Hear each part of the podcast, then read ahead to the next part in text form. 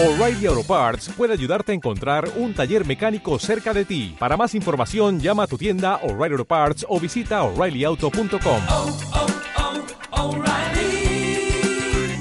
oh, Parts.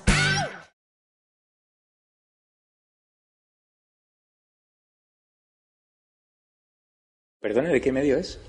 EDATV. ¿De? EDATV.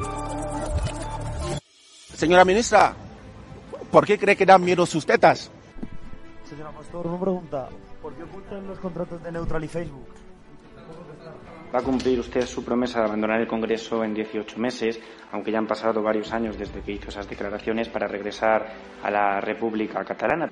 condena la violencia de los independentistas hacia la policía. Ustedes también llevan condenados a sus actos independentistas. ¿Por qué ese doble trato? Va a pedir perdón a las víctimas de las FARC, organización terrorista a la cual usted asesoró.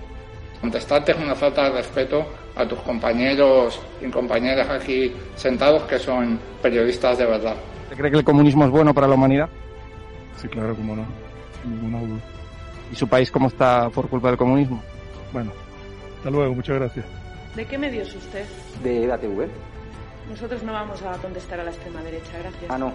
Ni cobrando un sueldo que pagamos todos los españoles y un medio No vamos a acreditado. contestar a la extrema derecha. La pregunta es ¿qué hace usted aquí? Si va a abandonar el Congreso, como ha ocurrido con Alberto Rodríguez, en caso de que sea condenado. Usted tiene todo el derecho a hacer las preguntas y yo tengo todo el derecho a no contestárselas. ¿Por qué no puede responder? Porque al final los españoles le pagamos sus sueldos. ¿Cuánto dinero de la narcodictadura chavista habría, com- habría cobrado usted, señor Zapatero? ¿Se puede ser comunista con su ideología teniendo un ático en retiro y una casa en Cercedilla? Y si usted puede decir, ¿no? Eh, aquí en esta rueda de prensa, lo digo por eso de la hemeroteca, que no va a dejar a Íñigo Errejón tirado en su partido político en Más Madrid y que no va a acompañar en las próximas elecciones cuando sea a, a Yolanda Díaz. Quería preguntar por qué prefiere usted bailar bachata y perrear en la cadena SER a contestar a medios acreditados en el Congreso como EDATV a los que insulta. Pero preferiría que le preguntase tal vez la invitada que llevó a su programa y que dijo que había que matar a Vox o tal vez el diario Vara. ¿Sabe qué pasa, Javier Negre? Mm. Es que yo aquí aguanto a 52 diputados de Vox cada día. Aguantaron 53, pues ¿Por me, qué? da, me da un palo terrible. Sí, ¿sabe usted a qué voto? ¿Condena usted la violación a una simpatizante de Vox en Reus? Condeno el fascismo, el fascismo que se ejerce desde los medios de comunicación. He visto esta mañana el vídeo en Twitter que le decía a usted, me parece que era a la puerta de un centro de salud, que le contestaba. No sé, Pues yo no era. son mis palabras para usted. O sea, que es una puta mierda mi medio. Eso, eso es lo que usted piensa. ¿Esto lo ha dicho usted? No, eso decía.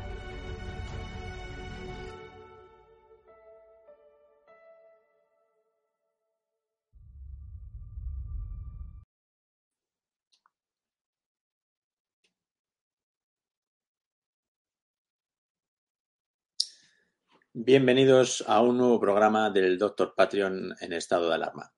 Bueno, como veis que no hay grandes novedades, salvo que se van cumpliendo todo lo que os hemos dicho, es decir, el pasaporte, el pasaporte, este pasaporte COVID famoso que se ha demostrado no una, sino un montón de veces que no vale para nada, ya lo empiezan a retirar, lo van retirando poco a poco para que no dé sensación del ridículo tan enorme que ha sido poner el pasaporte y que al final lo que ha demostrado el pasaporte es que ha sido, pues, digamos, un incentivo para que la gente se vacunara, te gustase o no te gustase, si quieres hacer ciertas actividades, pues pasas por las vacunas y te lo pones, porque si no, no te damos el pasaporte. Así que, bueno, empiezan a retirar todos los pasaportes, aunque tenemos 1.400 de incidencia por cada 100.000, es decir, que cuando lo impusieron el pasaporte estábamos muchísimo más abajo, pero ahora ya se dan cuenta que el pasaporte, pues bueno, hay que ir quitándolo porque la verdad es que no vale para nada, porque científicamente no vale para nada. El que estés, digamos, vacunado salva vidas, eso hay que reconocerlo. Las vacunas han salvado muchas vidas, pero lo que no puede ser es que discriminemos a las personas porque unos tengan unas vacunas y los otros no. Si dijéramos que, bueno, es que las vacunas, pues realmente te evitan el contagio y evitan el que contagies, bueno, pues a lo mejor ahí podríamos discutirlo de otra forma y podría tener un sentido. Pero como eso se ha demostrado que no es así y que los miles y miles y miles de contagiados diarios que hay, pues son gente también vacunada y que al final tienen que hacer también la cuarentena como todos los demás, bueno, pues mejor que quitemos ya el pasaporte de una vez y que convenzamos a la gente para que se ponga las vacunas, pues explicando mirando los casos uno a uno, quién la necesita más, quién la necesita menos, y realmente pues viendo, digamos, científicamente hasta cuánto duran las vacunas y no eso de andar pinchando una tercera, cuarta, quinta dosis cada, cada poco tiempo. Así que seamos un poquito sensatos, tenemos unas nuevas vacunas que están ahí, que podríamos apoyar, que el gobierno podría pagar como Dios merece los estudios y realizarlos de una vez y sacarlo adelante. Y tenemos también a IPRA, que está ahí en fase de estudio con voluntarios, que ya se la han puesto y que esperamos que salgan los datos y que aprueben la vacuna. Cosa que a lo mejor nos llevamos la sorpresa que no la aprueban, porque recordad lo que os dije. Mm, Astra fue fuera del mercado porque solo valía un euro, Pfizer valía 19 y ahora estamos con Moderna que vale 54. Así que, bueno, ¿para qué os voy a decir más? IPRA lo tiene difícil, no porque no sirva la vacuna y además es una proteína, es decir, no es ARN mensajero, no es nada, es decir, es bastante más digamos, eh, fácil de vender para los que evidentemente pues a lo mejor no querían lo del ARN porque tienen sus miedos y sus dudas, pero por lo menos IPRA sí que es una proteína parecida a otras vacunas que hay y que si es eficaz a lo mejor no le dan el pase porque claro lo que solicitan ahora es que tenga muchísima más digamos eh, mm, capacidad que las existentes hacia esta nueva variante Omicron, con lo cual esto va a ser difícil porque la proteína al final se, se va a estar basando en el spike que se basaban también las otras. Así que vamos a ver, mi apuesta, señores, es que yo creo que la Agencia Europea del Medicamento a lo mejor no les da el pase, por lo menos en una primera tentativa porque aquí ya estamos hablando de negocios, no de salvar vidas. Y al hablar de negocios, pues estamos hablando de otras cosas, como pasó con las mascarillas y como pasó con los test de antígenos, etcétera, etcétera. Pero bueno, vamos al tema central porque eh, estas son más o menos las novedades y el tema central es que nos acercamos al 14 de marzo. Recordad que el 14 de marzo fue el famoso estado de alarma en el que este gobierno nos confinó ilegalmente dos veces, lo ha dicho el Tribunal Constitucional, no solo lo digo yo, el Tribunal Constitucional, máxima institución de este país en lo que a justicia se refiere, ha dicho que lo que hizo el gobierno con nosotros fue totalmente ilegal, no era la forma de plantearlo, pero recordaréis que estaba la policía en las carreteras y en todos lados tratando a la gente que se movía sin, sin permiso de este, pues como criminales. Entonces, bueno, vamos a recordarlo. De aquí al 14 de marzo voy a ir recordando un poquito todo lo que pasó en la pandemia para que no se nos olviden las cosas y que no se nos olvide y empezamos por lo más importante. ¿Quién fue el culpable de esta pandemia? Bueno, a los que me seguís habitualmente, pues ya sabéis todo lo que fui diciendo desde el principio. De hecho, si cogéis y entráis en YouTube, que todavía están los vídeos, pues vais a ver precisamente cómo hablaba de lo que venía, ¿no? Y lo más importante es vamos a, empezar a, quitar a la gente las, caretas y, qué es lo que realmente pasó. Bueno, pues tenéis que recordar que en China las primeras noticias que nos llegaron del famoso coronavirus fue por un oftalmólogo. Recordaréis aquel médico chino que además era un tío joven que dio la voz de alarma de que estaba viendo pacientes que les pasaban unas cosas raras, unas neumonías importantes, que se morían y que dio la voz de alarma a través de las redes sociales. Y eso de repente se volvió viral, se empezó a hablar. ¿Y qué le pasó al oftalmólogo chino que acabó en la cárcel? No es que China, pues yo creo que sabían lo que les estaba pasando y el que incluso un médico estuviera diciendo lo que estaba pasando, pues no les convenía. ¿Esto qué me sugiere? Pues que también la OMS, en el momento en que un médico está declarando ciertas enfermedades de contagio que no son normales, pues la OMS eh, siempre abre un expediente en todos estos casos. Pasa con la gripe aviar, pasa con todas las cosas. Es decir, el criterio de la OMS es cuando alguien de un Estado miembro, y China lo es, denuncia cosas, pues la OMS lo que tiene que hacer es ver si realmente qué está pasando. Pero bueno, la OMS parece que se quedó callada. Vamos a seguir avanzando.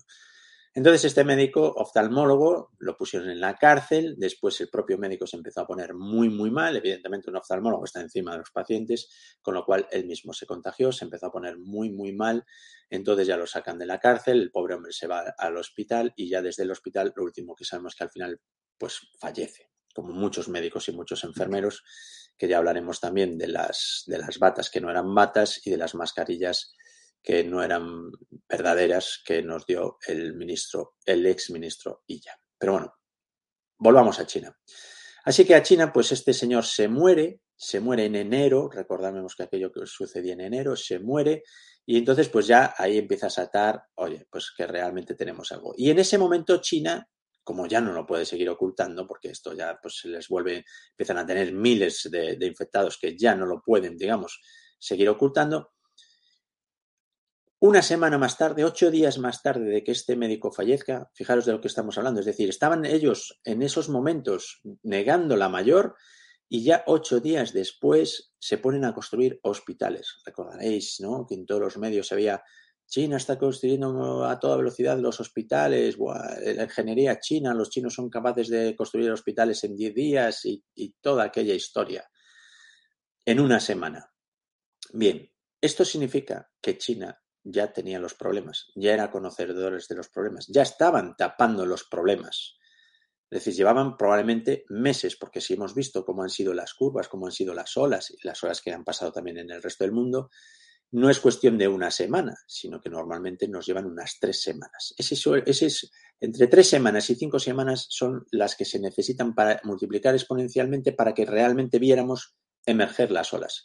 Y China debía de llevar ya tiempo, porque evidentemente, pues por ejemplo, no es lo mismo cuando a lo mejor te llega un avión ya cargado de chinos contagiados o de lo que sea, que no es lo mismo cuando empieza desde un principio, que son muy pocos, es una ciudad, se va poco a poco, poco a poco creciendo y al final acepta toda China. Es decir, eso no lleva tres semanas, lleva bastante más tiempo. Y en ese tiempo no me puedo creer que nadie en China estuviera dando la voz de alarma. Es que no me lo creo, en un país como aquel donde todo, todo, todo se vigila. Así que lo que hizo China fue callarse, callarse la boca. Pero es que el problema aquí está en que si tenemos médicos, por ejemplo, como el oftalmólogo, que había denunciado estos problemas, que además se habían vuelto virales, la OMS debería de haberlo investigado. Y estoy convencido de que la OMS lo estuvo investigando. Pero, evidentemente, imaginaros, se estaba acercando el año de los chinos para viajar, el fin de año de chinos, y aquí querían viajar y China estaba en, en un momento explosivo de digamos, de ventas y de todo.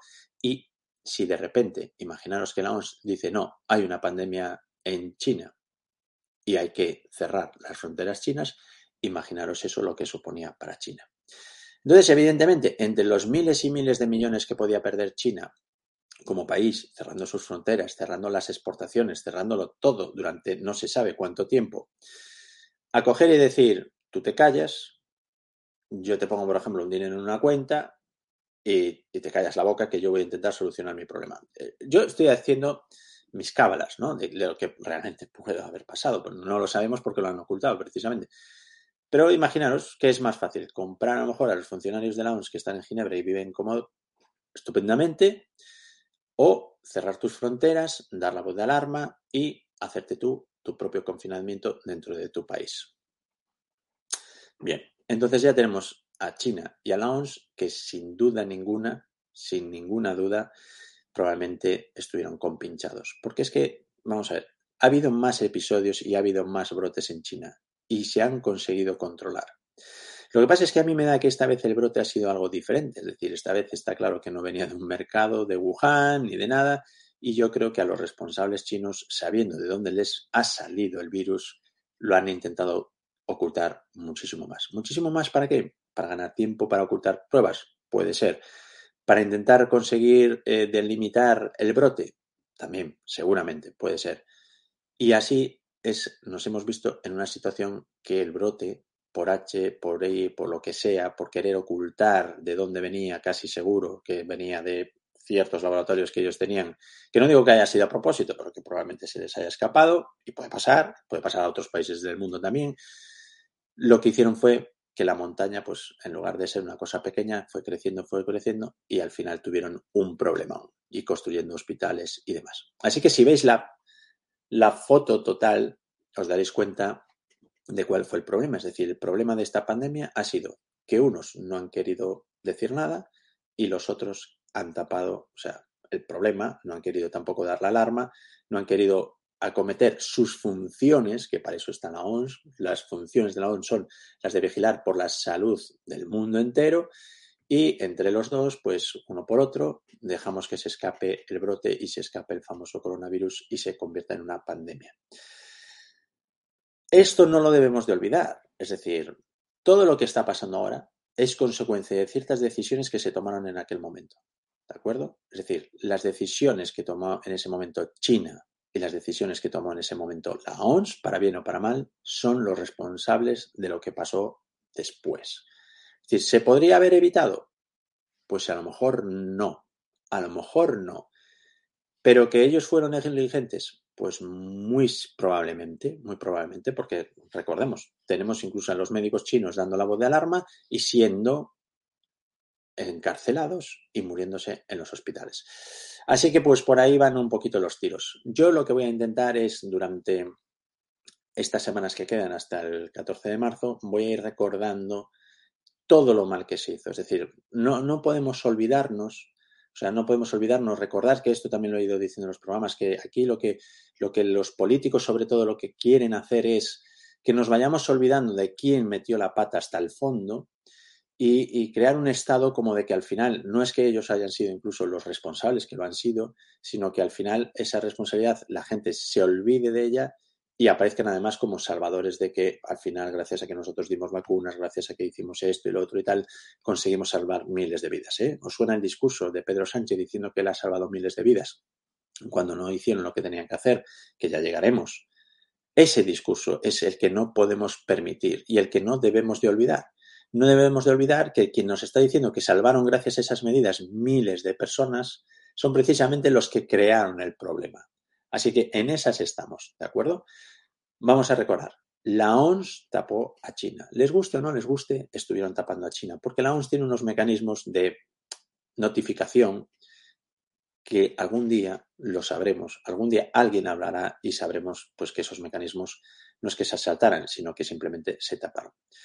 Sabremos de dónde vino el virus, porque al final, tarde o temprano, ya os lo dije, la realidad es tan gorda y, es un rodillo tan inmenso que se lleva a todos por delante. Entonces sabremos que vino de Wuhan, seguro. Y si no ha aparecido ese vector, ese animal, eso tal, es porque precisamente no ha sido ningún animal el vector del coronavirus.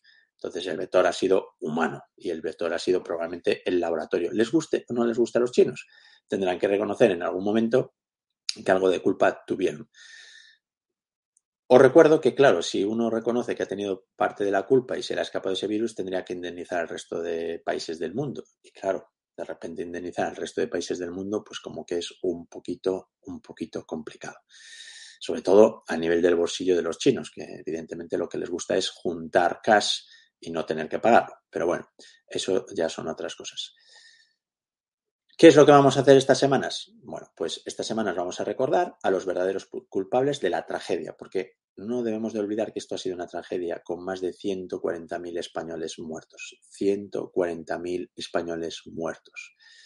Eso no lo debemos de olvidar. Eso no lo debemos de olvidar. Hoy, cuando, por ejemplo, en las noticias volvía a salir Fernando Simón hablando, pues realmente uno pues tiende a pensar cómo este señor puede seguir hablando en lugar de tener que hablar desde, a lo mejor, pues digo yo, pues desde una cárcel, por ejemplo, porque recuerdo que él fue el primero que dijo que no hacía falta usar la mascarilla. Pero bueno, a eso llegaremos también, llegaré al programa de Fernando Simón y Salvador Illa, que será ya el siguiente, porque los primeros responsables evidentemente son China y Laos, pero en España también hay unos primeros responsables y en el próximo programa vamos a hablar de ellos. Me despido recordando también que, eh, como sabéis, como ya os dije, las pandemias a lo largo de la historia, da igual mil años atrás que tenemos registros, 500 años atrás, las pandemias siempre han provocado cambios geográficos a nivel de fronteras, han provocado cambios de imperios, han eh, provocado cambios y caídas de gobiernos, etcétera, etcétera. Y lo que está pasando, señores, ahora mismo en Rusia con Ucrania y Europa no es otra cosa que lo que traen las pandemias. ¿Qué traen las pandemias? Debilidad de unos, en este caso de Europa, y fortaleza de otros. Así que eso es lo que estamos ahora arrastrando a consecuencia de la, de la pandemia. Así que imaginaros la responsabilidad enorme que tiene China y que ha tenido la OMS. Y que yo recuerde, el señor presidente de la OMS sigue ahí, sigue ahí, el señor diciendo sus historias, saliendo en la tele, gordito bien hinchado, encima, en lugar de decir hemos fallado, no, él sale como si quisiera salvarnos a todos y voy a recordar que la ONS ocultó el problema de China, o sea que también son responsables junto con los chinos. les guste o no les guste. Y al final, al final el tiempo nos va a dar la razón. Me despido por hoy. Dejadme que mande un mensaje a mi fabuloso realizador Richard, que siempre está ahí, siempre está ahí para, para ayudarme, para hacerme el programa más fácil. Y, le mando un mensaje porque el tío es, es, un currante y además es un crack de todo esto. Así que bueno, hoy me despido.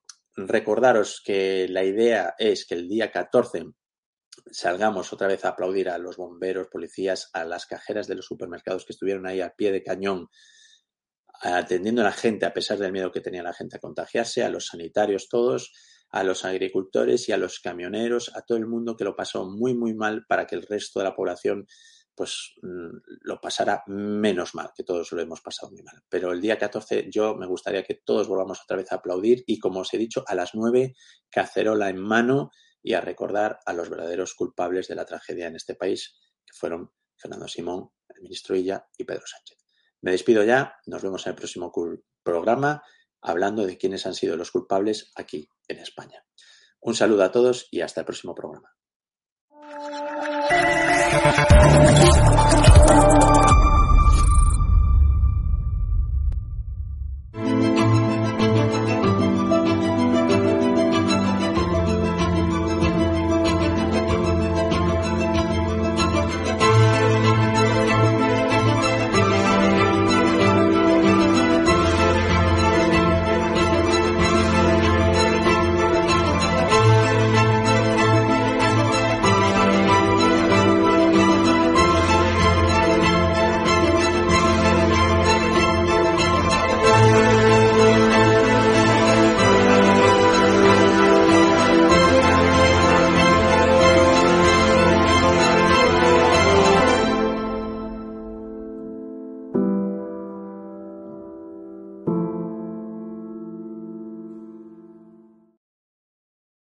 ¿No se merece tu familia lo mejor? Entonces, ¿por qué no los mejores huevos? Ahora, Egglands Best están disponibles en deliciosas opciones. Huevos clásicos, de gallina libre de jaula y orgánicos de Egglands, que ofrecen un sabor más delicioso y fresco de granja que le encantará a tu familia. En comparación con los huevos ordinarios, Egglands Best contiene la mejor nutrición como 6 veces más vitamina D, 10 veces más vitamina E y el doble de omega 3 y B12. Solo Egglands Best. Mejor sabor, mejor nutrición, mejores huevos. Visita egglandsbest.com para más información.